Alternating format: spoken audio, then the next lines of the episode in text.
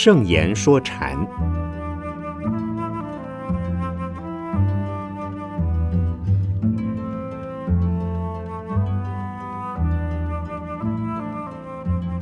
圣严法师著。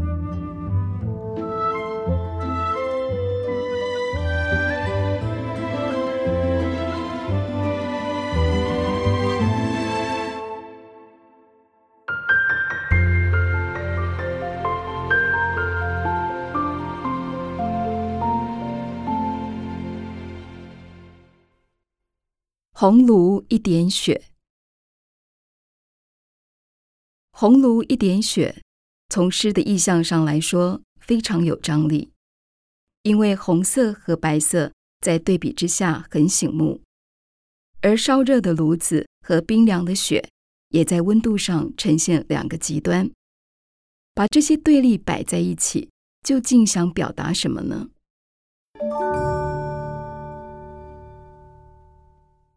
红炉中有一点雪是根本不可能的事。烈火熊熊的红炉岂能容得下雪？雪竟能在火红的炉中存在，这恐怕是一幅画吧？它的用意是说明没有这样的东西，正如龟毛兔角一样，并不存在。开悟、成佛、智慧等等。都是空洞抽象的名词，但是对未开悟者要讲这些东西，因为他们就是被迷惑、烦恼、障碍等这些问题所困扰，明文利养、权势物欲也都存在。一旦开悟，这些东西都不存在了，不但是身外之物、心外之物，而且连身外、心外也都是幻象。人如果有情绪、情感的执着和判断，就会产生障碍或情执的作用。如果心无挂碍，心不受外界所动、所影响，心外就没有东西。不论是世间任何事物，或是成佛之后所见到的佛、道、净土、圣人、菩萨，在开悟者眼中都是红炉一点雪。没这些东西，一般人是很难体会的。在我们眼前，明明有种种人、事、物、环境、情况、现象，怎么说他没有？有慧根的人听了这句话之后，却会马上开悟，发现往日为自己所贪恋、厌倦、爱憎的对象。都如红炉一点血，不是事实，何必执着？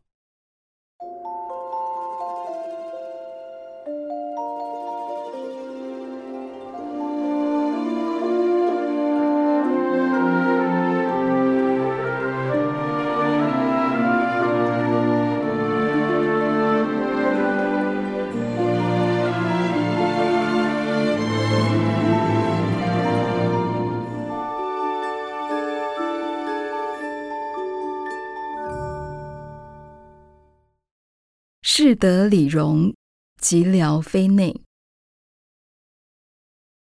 南泉普愿禅师在写给弟子的信中提到这两段话：“事得理容，寂寥非内。”听起来哲学意味很浓，跟其他的公案或禅语不太相同，请师父解说。理和事。内和外指的各是什么？必须先把这两个相对的名词和观念弄清楚。这里的理不是道理的理，而是真理或一切现象的根本。事是指现象，理是指本体。这是哲学观点的解释。南拳说理随事变，一般人却说本体不动，现象会动。南拳说“事得理容”，一般人却说见到现象不见得见到本体，本体是不可捉摸的、完整的、永恒不变的。但就禅而言，理和事以及本体和现象是同一个东西，即事即理。现象本身就是本体的表现，而不是现象之后还有本体。所以看到现象，就知道它的根本是什么。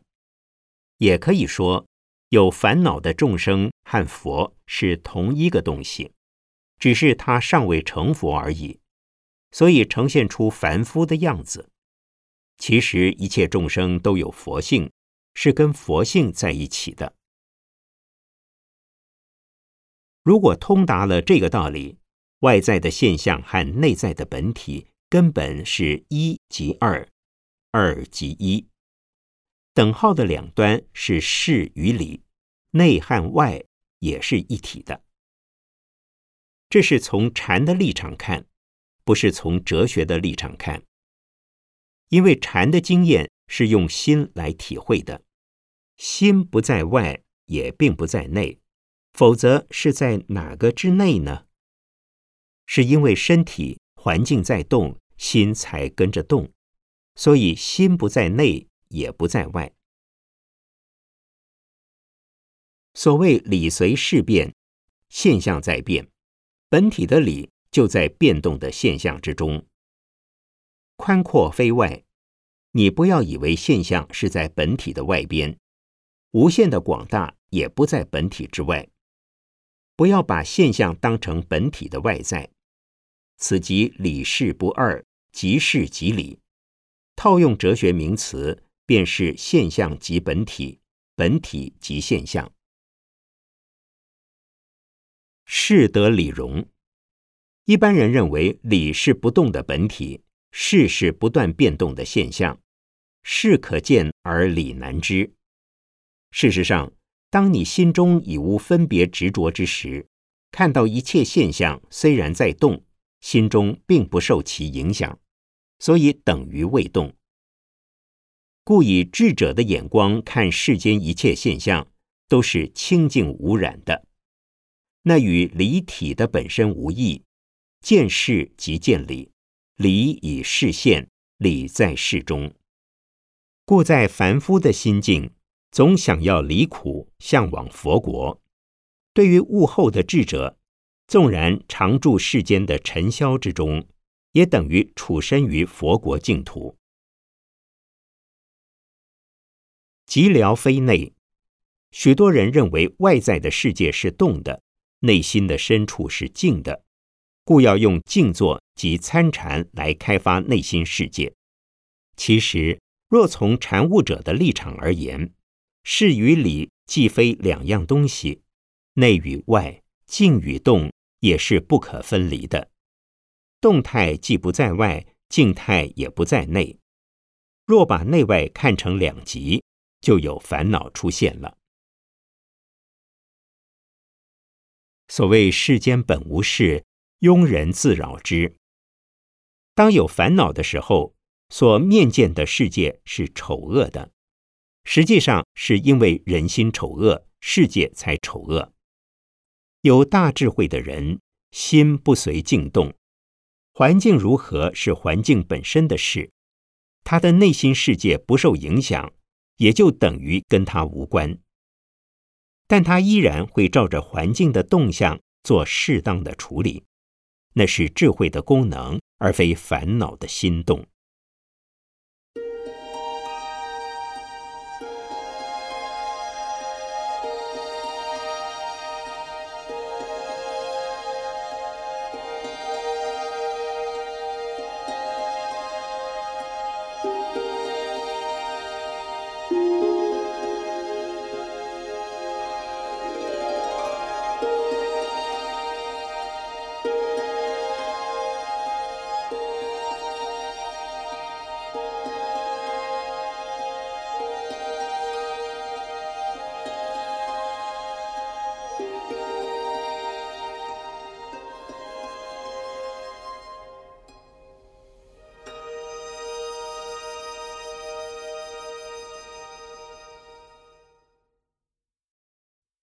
干始觉。有位和尚问云门文偃禅师说：“佛是什么？”云门回答：“干屎诀，也就是清除粪便的木片。”乍听之下，令人惊诧骇异，怎么可以这么放肆呢？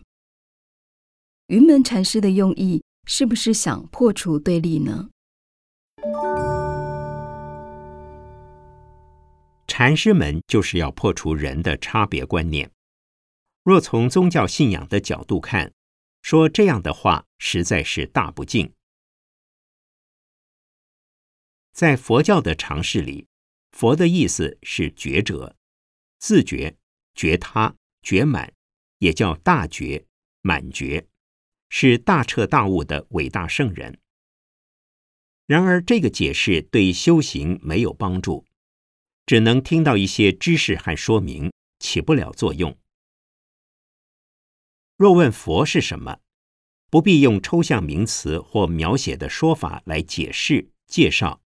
只需直截了当告诉他，佛是无处不在的，不能用任何固定的一句话来说明。佛可以说是智慧慈悲的代表，也可以说他没有什么事要做，因为他已得大解脱。但只要有需要，他随时出现，而且能以人或物的样子出现。然而，佛不是物，也不是人。他为了帮助众生，可以在任何现象中让你受用。如果一个人可以因为一块干大便而开悟成佛，得到佛法的利益，佛也可以是一个干屎诀。云门禅师在回答这个问题时，也许正好在野外看到一块人粪或狗屎，就随口说佛是那个东西。一般人可能无法接受这种指示或观念，但禅修者心中有很多疑问，想立刻得到答案。如果禅师当下答非所问，并且给予非常强烈的印象，发问者会非常震撼，从惊讶中产生智慧的火花，或可因此而开悟。这是方法上的运用和手段上的便利。可以让人的观念产生一百八十度的转变，从受人尊敬、应受崇拜的佛，一下子成为受人鄙弃的干屎绝，在他心中会产生非常大的革命，他的生命可能从此得到新的开始。禅宗不倾向正面的解释，否则隔靴搔痒，无济于事。其实禅宗并不常用这种方法，必须是情况而定，用得恰到好处才行。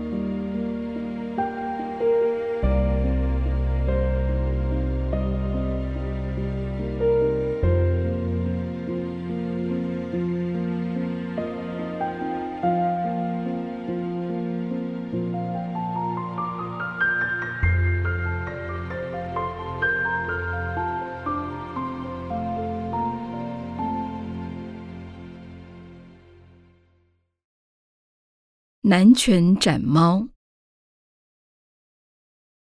南拳普愿禅师的弟子为抢夺一只猫而争执起来。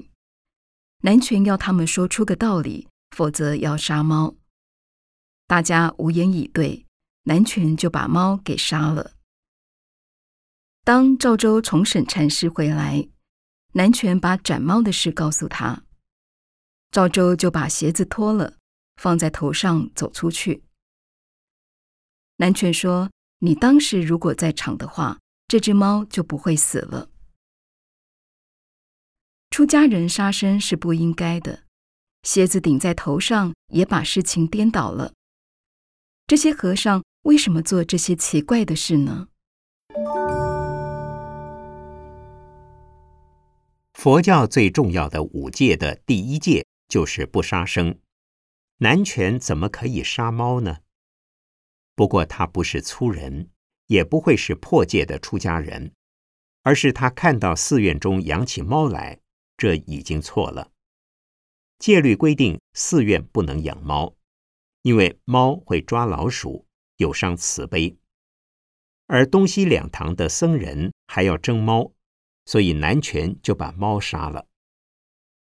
他的目的是要使两堂的僧人去掉争执的心，也去掉以后养猫的心。如果处罚他们也没有什么用，不能产生力量。一旦杀猫，可以产生极大的震撼，因为从释迦牟尼佛以来，没有人破过这种戒。养猫已够不慈悲。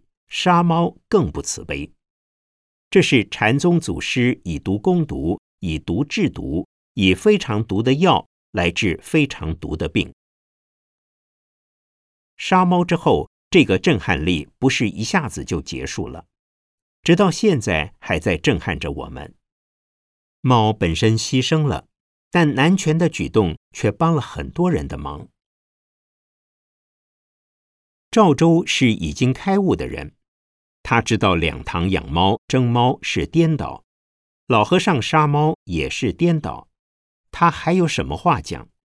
上下都颠倒，所以脱下鞋子顶在头上往外走，是表示这场佛事整个都是颠倒的。他用颠倒的手法，也是以毒攻毒，以毒制毒。如果以正服反，力道不强。如果颠倒加颠倒，可以马上产生大爆炸、大火花。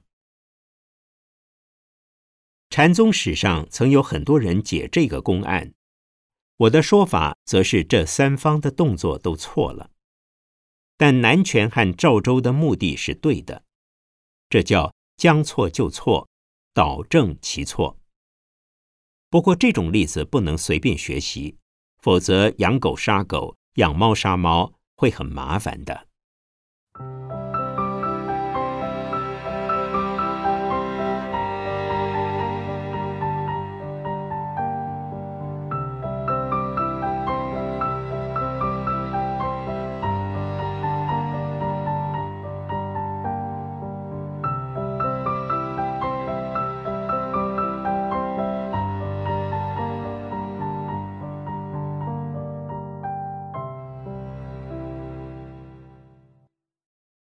寸丝不挂。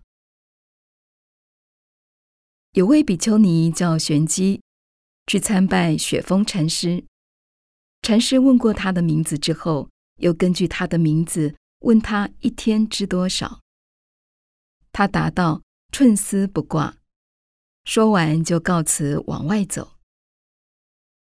雪峰禅师突然喊住他：“你的袈裟拖在地上了。”玄机回头一看，禅师笑着说：“你不是说寸丝不挂吗？”这个故事听起来颇有玄机，却也让人觉得要修行到真正的寸丝不挂实在不易。请师父开示。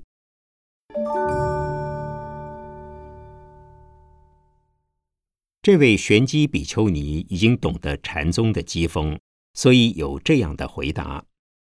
如果说自己身上连一根线、一寸纱都没有，普通女孩子说这种话不免会害羞。这位比丘尼则表现得颇有禅味。但当雪峰禅师一说袈裟拖在地上，他马上就出现普通人的反应，可见他只知道如何解释自己的名字，并未在心中了无挂碍。袈裟是否真的拖在地上是另一回事。可是刚刚才说到身上或心头寸丝不挂，可以挂寸丝的心根本不存在才对，怎么会有袈裟拖在地上呢？从这个故事可知，很多人自称懂得禅的意思和味道，其实只是一种观念上的、知识上的或思辨上的游戏，并不是内心体验上的实证。一般人要说出“寸丝不挂”这句话已经不易，至于要体验更不容易。因此，武侠小说中常说“行家一出手就知有没有”。在内行人或高手之前，普通人假装有或只有几手普通的招式，那是丢人现眼的事。很多人在一知半解的情况下卖弄聪明，还以为自己是内行，这在知识分子来说是最易犯的毛病。这些人只是以耳代眼，以眼代手，以手代心，实际的内心世界。并不是那一回事，只是动作舞出来像是内行罢了。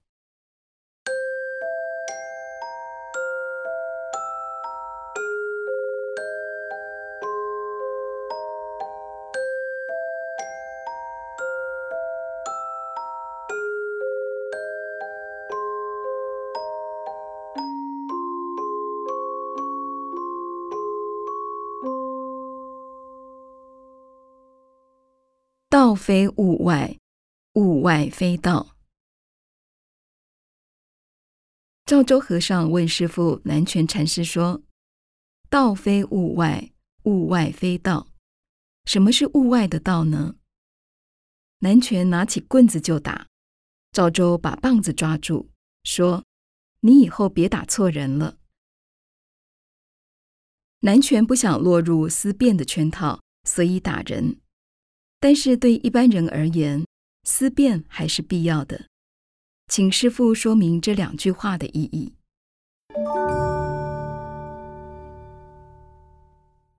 所谓“道非物外，物外非道”，道究竟指的是什么？